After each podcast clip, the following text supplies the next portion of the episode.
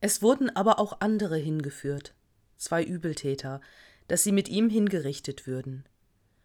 Und als sie kamen an die Stätte, die da heißt Schädelstätte, kreuzigten sie ihn dort und die Übeltäter mit ihm, ein zur Rechten und ein zur Linken.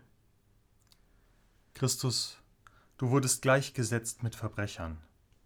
Heute sitzen viele in den Gefängnissen dieser Welt, obwohl sie nicht gegen das Gesetz verstießen. Sie äußerten ihre Meinung. Sie haben einen Artikel geschrieben, ein Foto oder ein Video veröffentlicht. Sie traten zu Wahlen an oder wählten die Opposition. Sie wollten zur Schule gehen. Sie lebten ihren Glauben. Dafür sitzen sie nun zwischen Verbrechern, die gestohlen und gemordet haben. Christus, du kennst ihre Not, erbarme dich. Und sie verteilten seine Kleider und warfen das Los darum. Sie nahmen dir das letzte Hemd. Nicht, dass sie es nötig gehabt hätten, aber es war dein wertvollster Besitz. Mehr konnten sie dir nicht nehmen. So erleben wir es heute auch.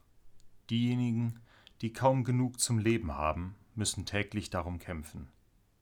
Kinder arbeiten in Minen für seltene Erden, mit denen dann teure Elektronik produziert wird. Sie bekommen einen Hungerlohn. Andere müssen ihre Ersparnisse abgeben, damit sie einen Anspruch auf Hilfsleistungen bekommen. Christus, du kennst ihre Not, erbarme dich. Und das Volk stand da und sah zu. Da stehen sie und gaffen. Mitleid hat keiner, stattdessen wollen sie alle nur das Grauen und die Schmerzen sehen.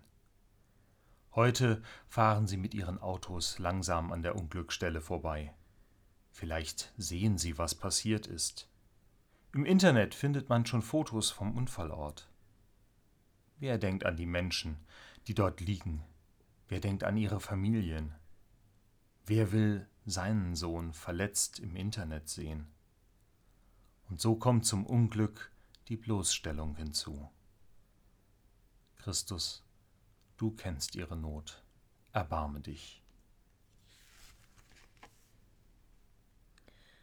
Aber die Oberen spotteten und sprachen, er hat anderen geholfen, er helfe sich selber, ist er der Christus, der Auserwählte Gottes.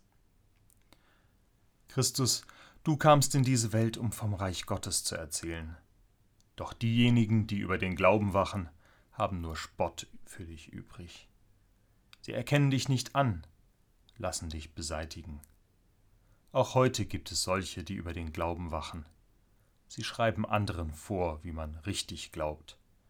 Wer einen anderen Weg vertritt, der wird von ihnen verteufelt. Und dann stehen die Bewegungen zur Erneuerung deiner Kirche im Gegenwind. Christus, du kennst ihre Not, erbarme dich. Es verspotteten ihn auch die Soldaten, traten herzu und brachten ihm Essig und sprachen: Bist du der Judenkönig, so hilf dir selber es war aber über ihm auch eine Aufschrift. Dies ist der Judenkönig. Christus, du hängst am Kreuz und kannst dich nicht wehren. Die Soldaten spotten und quälen dich weiterhin. Wie oft sehen wir auch heute, dass ein Volk für Gerechtigkeit und gegen den Hunger auf die Straße ging und dann die Soldaten der Mächtigen sie niederknüppeln. In vielen Ländern dieser Welt führen die Herrschenden Krieg gegen ihr eigenes Volk. Christus, du kennst ihre Not, erbarme dich. Aber einer der Übeltäter, die am Kreuz hingen, lästerte ihn und sprach Bist du nicht der Christus? Hilf dir selbst und uns. Sie sind beide in derselben Lage.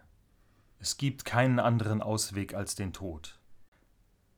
Doch trotzdem meint einer, über dich, Christus, zu lästern. Das kennen wir auch heute. Einer macht seine Mitmenschen klein, um sich selbst groß zu fühlen. Gewalt unter denen, die untereinander solidarisch sein sollten. Doch niemand gewinnt dadurch, dass er andere klein macht. Er ist immer noch in derselben Lage und quält seine Mitmenschen. Christus, du kennst ihre Not, erbarme dich. Da antwortete der andere, wies ihn zurecht und sprach Fürchtest du nicht einmal Gott, der du doch in gleicher Verdammnis bist? Wir sind es zwar mit Recht, denn wir empfangen, was unsere Taten verdienen. Dieser aber hat nichts Unrechtes getan. Und er sprach Jesus, gedenke an mich, wenn du in dein Reich kommst.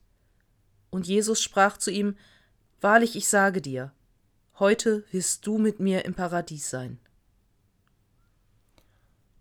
Doch es gibt auch die, die ihre eigene Schuld anerkennen können. Sie schieben ihre Fehler und Taten nicht auf andere. Sie übernehmen Verantwortung für ihr Handeln. Sie bitten darum, dass ihnen ihre Fehler verziehen werden. Sie riskieren sich und ihre Zukunft.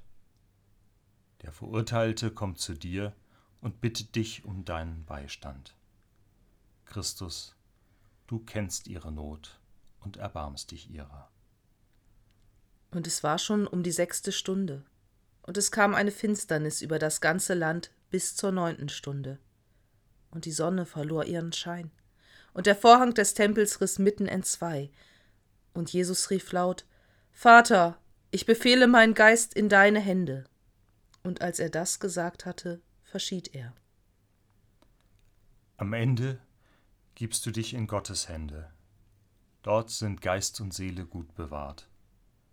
Christus, wir kommen zu dir in unserer Not, und du nimmst dich unserer an.